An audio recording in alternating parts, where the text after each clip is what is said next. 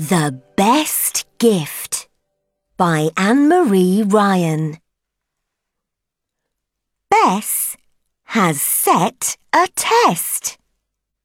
The best gift in the land will win her hand. I must win, said Jack. But Jack has not got a lot. Just his dog, Sam.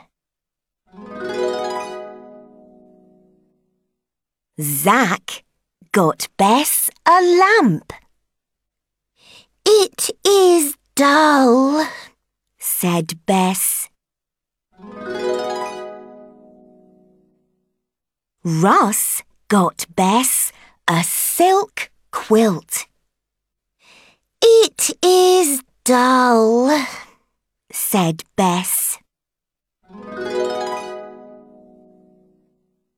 Max got Bess a red belt.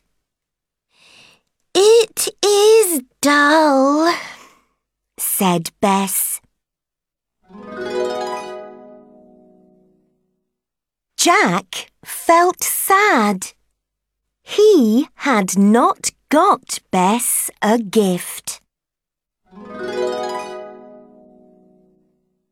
But Sam will help. Sam ran off fast.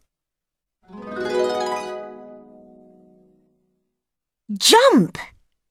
Sam sat on Bess. Bess got a lick.